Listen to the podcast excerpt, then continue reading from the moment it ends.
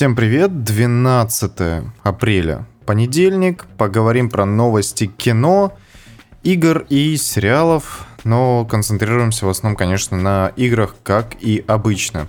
И да, я надеюсь, что этот подкаст выйдет именно тогда, когда я его планировал, потому что когда я выкладывал предыдущий, я немного накосячил с датой выхода, он, естественно, должен был выйти какого?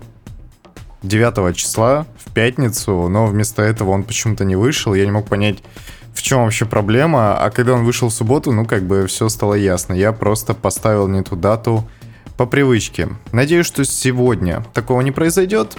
И мы поговорим про актуальные новости. Наверное, поэтому у тех людей, которые послушали подкаст в субботу, были вопросы, почему туда не вошли самые интересные новости с пятницы. А таких было достаточно много. И сегодня, опять-таки, таких будет большинство новостей с пятницу. Самая главная новость за прошедшие выходные и пятницу – это расследование Шрайера из э, газеты Bloomberg, ну, не газеты, а сайта СМИ Bloomberg, который рассказывает про то, как там вообще дела обстоят у Sony. Спойлер, дела обстоят очень э, странно. Дж Шон Лейден, это генеральный директор Sony Interactive Entertainment, который заведовал работами всеми внутр... всех внутренних студий Sony, начиная с Guerrilla Games, Santa Monica, Naughty Dog и заканчивая совсем уж мелкими, которые были на подстраховке у старших студий, скажем так, он ушел в 2019 году, как я и сказал. На его место пришел Герман э, Хютель. Господи, сейчас я найду его имя, потому что это прям реально важно. Хермен, Херм, Хермен Хюльст. Или Герман Хульст, как хотите, он э, из Голландии, поэтому его произношение для нас может быть немного непривычным. Вот, он возглавил Sony Interactive Studios в 2019 году или в 2020 непосредственно перед выходом PlayStation 5. И все проблемы, которые вскрыл э, Джейден, Джейсон Шрайер в своем расследовании, они, в принципе, как по мне, укладываются в стратегию Хермана Хюльста, и мне это кажется очень странным. Что было в расследовании? PlayStation окончательно переключилась на производство блокбастеров, таких как э, Marvel Spider-Man, соответственно, таких как э, God of War, э, Last of Us и вот эти вот все. Это прям систем-селлеры. Это огромные эксклюзивные проекты, которые Sony делает не один год и которые потом становятся лучшими вообще на платформе и одними из лучших игр во всей индустрии.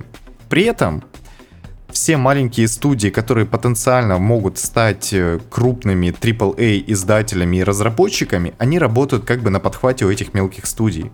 И рано или поздно они могут стать просто отдельным офисом, что ли, той же Naughty Dog, и это огромная проблема. Потому что это не позволяет небольшим студиям развиваться и выбиться в высшую лигу. Отсылочки. Это огромная проблема тот же распад Japan Studio и его расформирование, в принципе, говорит о том, что маленькие студии полностью утрачивают мотивацию делать что-то хорошее. Так, например, еще в 2007 году основали студию Visual Art Service Group, VASC, она раньше помогала с анимацией, артом и другим э, визуальным контентом для больших проектов студии. Но пару лет назад, а у них, видимо, уже давно копились такие амбиции, но пару лет назад они предложили Sony сделать какую-нибудь свою отдельную игру. Изначально планировался ремейк первой Uncharted, но это переосмысление обошлось бы слишком дорого и делали бы его слишком долго. И какой получился результат, неизвестно, потому что нужно в первую очередь оценивать игры и любой коммерческий продукт исключительно по тому, как много денег он приносит своим выходом. Видимо, посчитали это коммерчески нерентабельным. И студия переключилась на другой ремейк, на ремейк оригинальный The Last of Us. Исходя из э, того, что игра все-таки не так морально устарела, как первая Uncharted, ее механики не нужно прям фундаментально перерабатывать, и там нужно просто все это отполировать, добавить э, графических наворотов, ну, вы понимаете, как это должно было быть реализовано. ВАЗГ удалось сформировать специальную группу из 30 человек и проделать часть работы. Но это, видимо, не очень заинтересовало Sony, поэтому вскоре они переключили вообще всю студию на поддержку Last of Us 2, которой просто необходима была финальная полировка и, естественно, в бой бросили вообще все возможные силы.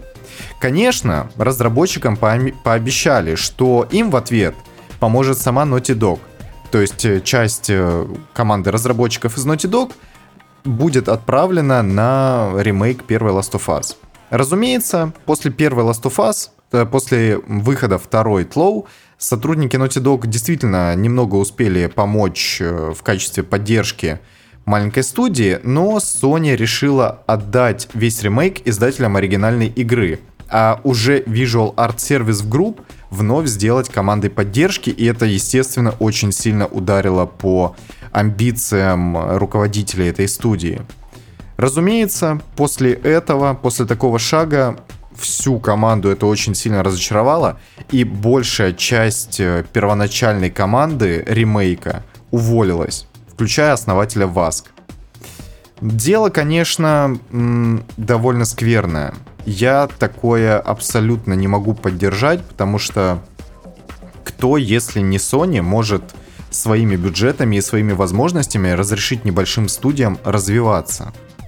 Впоследствии те оставшиеся члены команды Visual Art Service Group попросили у Sony увеличенный бюджет для разработки нового графического движка для PlayStation 5. Но Герман Хюльст посчитал это нерациональным. И какая должна быть мотивация у небольших студий для того, чтобы развиваться под крылом у Sony? Я, если честно, не понимаю. Особенно учитывая то, что Band Studios — это разработчик оригинальный Days Gone, она питчила Sony возможность создать вторую часть. И несмотря на то, что игра получила смешанные отзывы от прессы и игроков, она, в принципе, принесла прибыль и была скорее хорошей игрой, чем нет. То есть это все еще та игра, в которую можно поиграть. Но ее почему-то откинули эту вероятность, эту возможность. И команду отправили помогать Naughty Dog с ее мультиплеерным проектом. Скорее всего, имеется в виду Last of Us 2. И в то же время начать разработку следующей Uncharted. Видимо, часть команды на это отправили.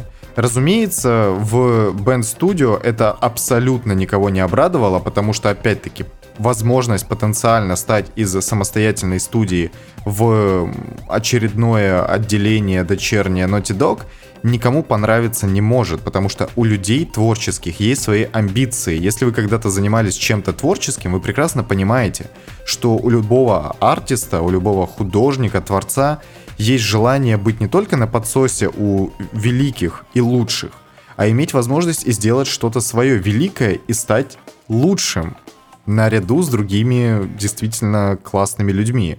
Естественно, только недавно стало известно о том, в марте 2021 года, что вместо Uncharted Band Studio попросила Sony делать что-то другое. И такие дела. Тлоу ремейк Тлоу все еще в разработке, кто им сейчас занимается, не до конца понятен, но какая будет новая Uncharted и будет ли она доведена до конца, совершенно непонятно. И это на самом деле очень большая проблема, потому что показывает то, что Sony в лице Германа Хюльста, потому что он один из главных людей сейчас во всех внутренних студиях Sony, он такой супервайзер, скажем так, решили, что маленькие, маленькие игры, маленькие команды недостойны своего внимания, и они должны работать исключительно в кооперации с крупными студиями. Я напоминаю, что если бы те же Rockstar последовали еще 10 лет назад или 15 лет назад э, таким же путем, а у них есть такая возможность, потому что помимо Rockstar North, которая делает GTA, у них есть огромное количество студий, которые работают э, как единый живой организм, как, знаете, огромный завод, где помимо главного проката, скажем так, есть еще множество мелких подразделений. И вот одним из таких подразделений изначально была Angel Studios, которую впоследствии, там в году 2005 или 2004 переименовали в Rockstar San Diego. И спойлер, вы знаете, что сделала Rockstar San Diego? Первую вторую часть Red Dead Redemption. Конечно, они это делали не в одиночку, но они были лид-разработчиками. При участии непосредственно Сэма Хаузера, который курирует вообще все крупные проекты Rockstar. Но тем не менее, это люди, которые из небольшой студии превратились в гиганта практически, потому что, э, на мой взгляд, Red Dead Redemption 2 это самая лучшая вообще игра за предыдущее поколение консолей, самая комплексная, самая сложная, самая реалистичная, если хотите. И они когда-то были маленькой студией. И теперь, имея ресурсы и возможности Sony, чтобы выращивать свои AAA команды, которые будут вам клепать эксклюзивы наряду с Naughty Dog, Santa Monica и э, Guerrilla Games, вы просто лишаете их мотивации и такой возможности. И знаете, что они сделают? Ведущие разработчики, ключевые персонажи из таких маленьких студий просто отправятся в Microsoft и попросят денег. И будут там делать игры для геймпаса, пока не станут командами уровня предыдущих студий, которые я уже упоминал.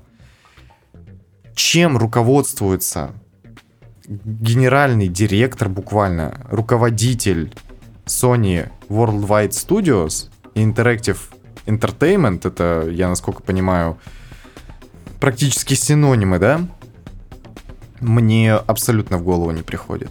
На этом фоне фанаты в Твиттере активно просят Шона Лейдена, это чувак, который возглавлял, занимал эту должность, точнее, с 2014 по 2019 год, вернуться к своим обязанностям. Потому что при нем Sony стала великой. И четвертая PlayStation стала действительно очень классной консолью, потому что он продвигал абсолютно другие идеи. Он не мешал разрабатывать крупные проекты, но при этом давал воздух маленьким студиям, маленьким командам. Помимо этого, он все-таки продвигал идею о том, что консоль это не просто коробка, подключенная к интернету, это исключительно геймерская приставка, и вы должны играть на ней в игры – Герман Хюльс же заявлял, что да, мы делаем, вы можете поискать это в его интервью еще там начала 2020 года, по-моему, он прямо об этом говорил, то, что возможно пятое или в крайнем случае шестое поколение консолей, PlayStation, я имею в виду шестое поколение, это может быть последнее непосредственно хардварное устройство, потому что потом они все перейдут в облачный гейминг. Поэтому нет ничего удивительного в том, что фанаты просят его вернуться. Но, естественно, не Шона Лейдена было желание, чтобы уйти, и не его волей его сейчас могут туда вернуть. Что, конечно, очень тоскливо, потому что Sony из э, компании, которая в первую очередь, в первую очередь ставит интересы игроков, в компанию, которая просто лутает бабки со своих эксклюзивов. Поэтому чем подобное руководство может наградить игроков за преданность компании, я, если честно, не знаю. Я чем больше читаю про Microsoft, а особенно то, что делает Фил Спенсер, тем больше я проникаюсь к ним, скажем так. если год назад, если полгода назад я абсолютно себе не допускал возможности купить консоль от Microsoft вместо PlayStation, то сейчас я ну, я не, не могу сказать, что я прям таки рекомендую, но если у меня спросят, какую консоль мне взять просто, чтобы играть в игры, я скажу, берите Xbox Series. Потому что да, вы пропустите один крупный релиз каждый год, это будет эксклюзивы PlayStation 5, но, по крайней мере, у вас будет больше возможностей, чтобы играть. И я не знаю, вот последние новости меня настолько сильно разочаровывают, что я убежденный Sony Boy, начинаю сомневаться в том, что это действительно правильный подход. Грустно это все, это, это очень грустно. Я надеюсь, что... Надеюсь, что грядут какие-то перемены, но не знаю. Не знаю. Это просто грусть и тоска. Следующая новость также связана с тем, что мы недавно говорили. Sony открыла вакансию главы мобильного подразделения PlayStation Studios. И знаете, это все еще говорит о том, что Sony хотят просто лутать бабки вместо того, чтобы делать игры. Это меня так сильно расстраивает, что я даже никак это комментировать не буду. Это просто прямо вписывается в ту канву, про которую я только что наговорил 15 минут.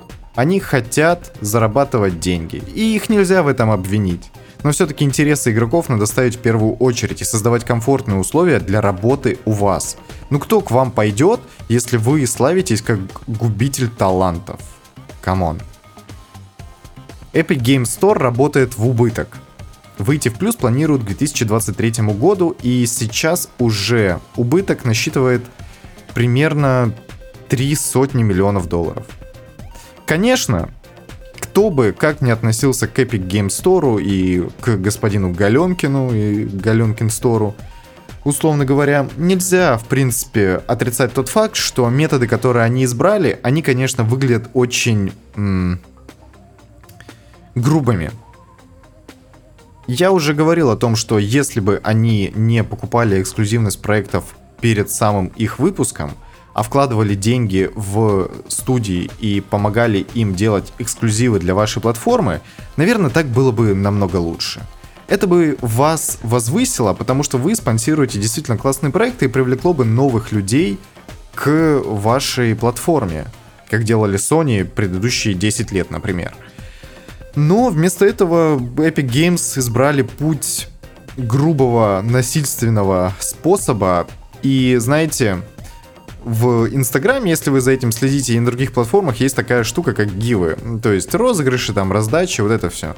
И, конечно, Epic Games нельзя винить в том, что они своими раздачами действительно классных игр пытаются привлечь новую аудиторию к своему магазину. Но все же это выглядит достаточно грубым, насильственным методом, немножко не естественным. Вот так я, наверное, могу сказать.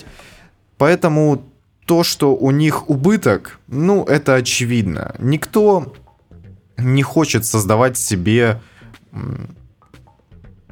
портфолио команды, портфолио корпорации, которая просто завлекает бабками, закидывает бабками своих пользователей и э, издевается над э, теми игроками, которые предпочитают другие платформы. То есть те методы, которые не избрали, это все-таки неправильные методы. Я надеюсь, что Epic Games понимают, почему к ним такое отношение, и я его все-таки не разделяю. Я считаю, что конкуренция это хорошо, и конкуренция на ПК гейминге, на рынке ПК гейминга, это тоже очень здорово, потому что это все-таки позволяет делать классные игры. Позволяет игроков завлекать своими качественными продуктами. Ну, если какая-то конкретная, ну, действительно очень классная игра выйдет только в Epic Game Store, я пойду и куплю ее там, если я захочу в нее поиграть, если она будет действительно достаточно хорошей, чтобы я хотел в нее поиграть, и все. Никаких проблем абсолютно здесь не существует. Потому что когда у нас был только один Steam, я напоминаю, а это еще сколько там, 10 лет назад, когда был расцвет Гринлайта, Steam завалила тоннами мусора оттуда, мусором просто поделок, каких-то безумных, отвратительного качества. И это все для тех, кто не очень хорошо разбирается в истории видеоигр, я напомню, было похоже на историю 82-83 года, или даже раньше, ну, в, начало 80-х, когда произошел э, коллапс видеоигрового рынка еще до выхода NES, Nintendo Entertainment System.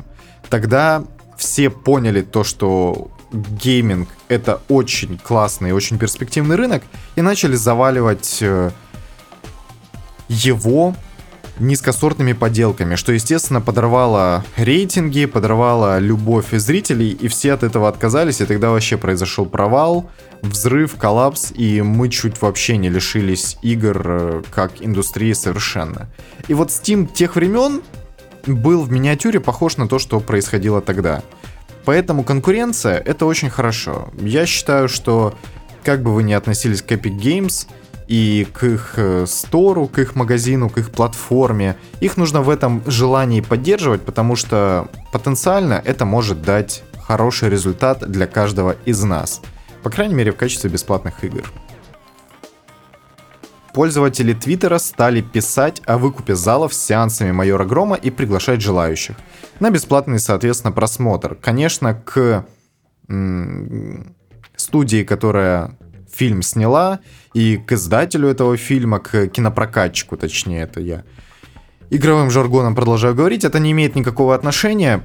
Во многом это руководствуется тем, такое желание, что зрители хотят поддержать фильм, поддержать наших э, кинопрокатчиков, наши команды по съемке, наших актеров и вообще всю индустрию, потому что фильм неплохой, наверное, как говорят. Про него говорят очень разные вещи, от того, что это прям шедевр-шедевр, и от того, что это прям отвратительный кал. Я считаю, что правда, скорее всего, где-то посередине, и это просто неплохой фильм. Но неплохой фильм который не обернется финансовым провалом, это хорошая мотивация для того, чтобы впоследствии мы увидели рост и выход действительно классных фильмов. Поэтому «Майора Грома» хотелось бы, конечно, поддержать. Несмотря на то, что он может быть действительно не идеальным кино. Поэтому такие инициативы — это очень классное решение, потому что фильм пока что совершенно не окупает вложенных денег. И это жаль, действительно жаль. Также недавно прошел альфа-тест версии Resurrected Diablo 2. Боже, я так странно сформулировал это предложение. Прошел тест для игроков закрытой альфа-версии Diablo 2 Resurrected. Вот, так, наверное, будет более честно и более правильно. Игроки, сразу два человека, написали свое мнение по поводу того, как они поиграли в эту игру, и в целом пишут, что это тот ремейк, который мы заслужили, потому что он практически никак не затрагивает оригинальную игру. Игру перенесли в 3D, то есть полностью изменили визуальное наполнение ее, но при этом никак фундаментально ей не помешали, потому что вы все еще можете вернуться в оригинальный режим, но 3D очень сильно облагораживает игру, добавляя все современные фичи вроде теней, отражений и вот это вот все.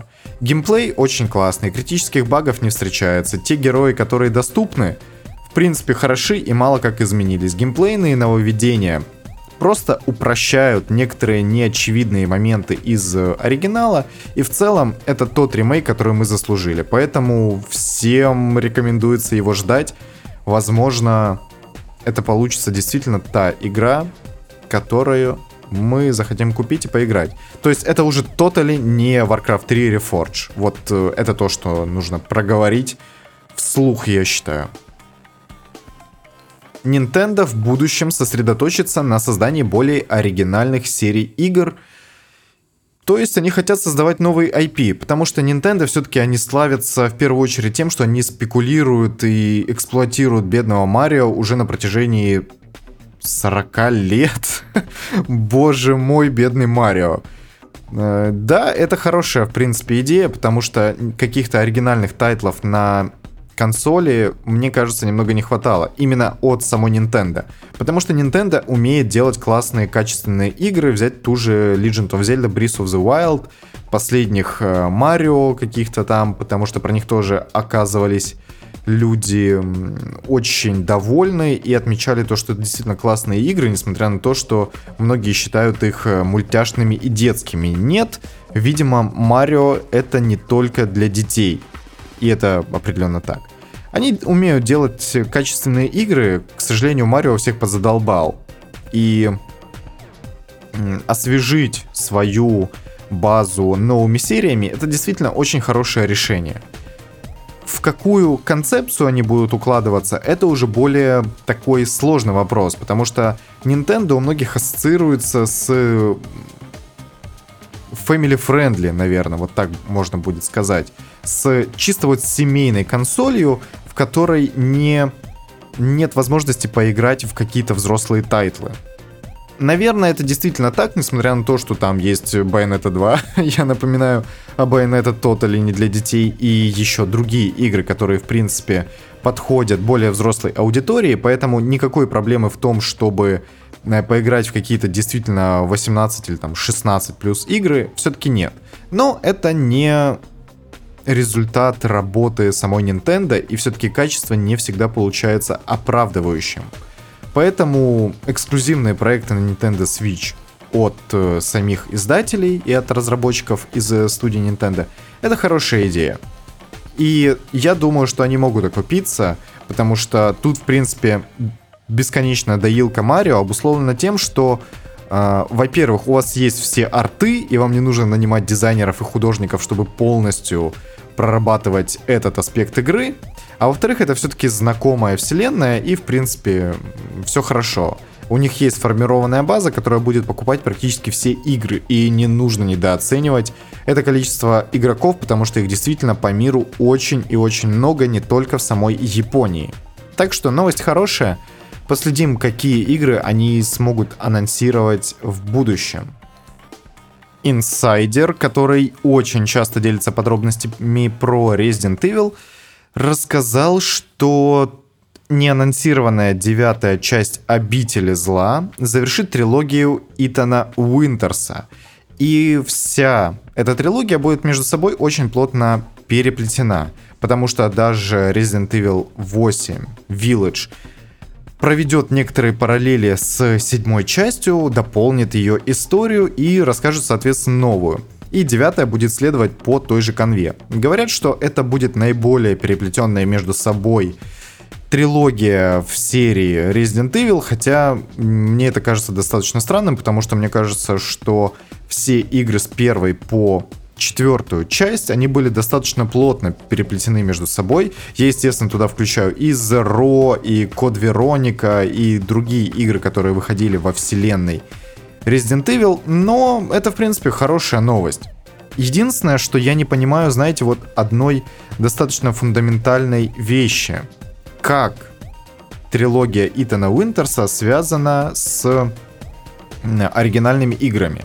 Судя по всему, никак, потому что там вообще не фигурируют никакие персонажи, но зачем тогда надо было добавлять нумерацию в эти игры? То есть логично, что пятая связана с шестой, шестая связана с седьмой, седьмая связ- связана с восьмой. Но, видимо, это абсолютно не так, потому что после выхода Resident Evil 9 в последующих играх серии хотят отказаться от нумерации вообще, рассказывая отдельные истории. Что, наверное, хорошо, потому что стендалон истории в мире Resident Evil — это классная идея, потому что мир, в котором случился Outbreak, он полон вот таких вот э, небольших вещей, в которых можно непосредственно хорошо покопаться и раскрыть определенные аспекты вот этого самого конца света, зомби-апокалипсиса, называйте как хотите.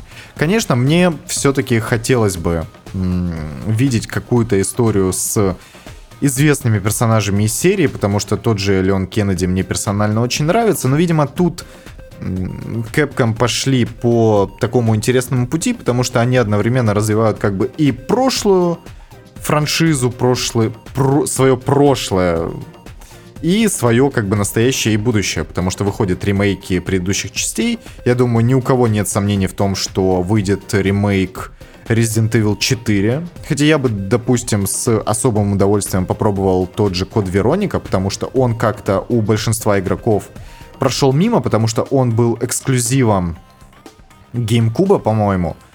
Я даже не знаю, он выходил впоследствии на каких-то других консолях или нет. По-моему, он выходил все-таки на PlayStation 2, потому что тогда игроки очень сильно начали возбухать из-за того, что такая вообще классная игра вышла эксклюзивно для консоли, которая не связана с Resident Evil серией никак, потому что все-таки каноническая консоль для выхода этой серии — это PlayStation. Ну, в принципе, я хотел бы поиграть в эти все ремейки, и ремейк четвертой части это, конечно, прям супер хайп. Я думаю, что ни у кого нет сомнений в том, что его разрабатывают, потому что для этого находили и какие-то косвенные подтверждения там в Твиттере, где-то в коде игры. По-моему, у меня доказательств э, сейчас на руках прям нет, конечно, искать я это специально не буду, но вот э, такая информация где-то на подкорке у меня отложилась. Поэтому, ну, конечно, в принципе, подождем, что там будет э, с Resident Evil 4. И Village выглядит хорошо. и трилогия Итана Уинтерса, так как она выглядит сейчас. С другой стороны, я хотел сказать, что, вы знаете, учитывая то, насколько сильно геймплейна эта часть и эта трилогия отличается от всего того, что мы видели до этого, ну, наверное, ей и не обязательно быть как-то напрямую связана. Хотя хоть какие-то отсылки хочется все-таки поиметь. Но это, в принципе, не обязательно. Конечно, пятую и шестую часть, это, мне кажется, самые нелюбимые вообще у сообщества Resident Evil части. Никаких ремейков ждать не следует. Это абсолютно точно, поэтому... Ну, вот такие вот планы. Ремейк четвертой части и конец трилогии Итана Уинтерса. Также, ух, сколько я сегодня много говорю, вышло большое интервью со Свеном Винке. Это глава Larian Studios. Если кратко, он сказал о том, что бета-тест и ранний доступ Baldur, Baldur's Gate 3 проходит очень удачно, потому что для них фидбэк сообщества это вообще самое главное – вплоть до того, что они статистически рассматривают, какие э, пункты диалога выбрали игроки, для того, чтобы изменить формулировку, если какой-то из пунктов выбирали слишком редко.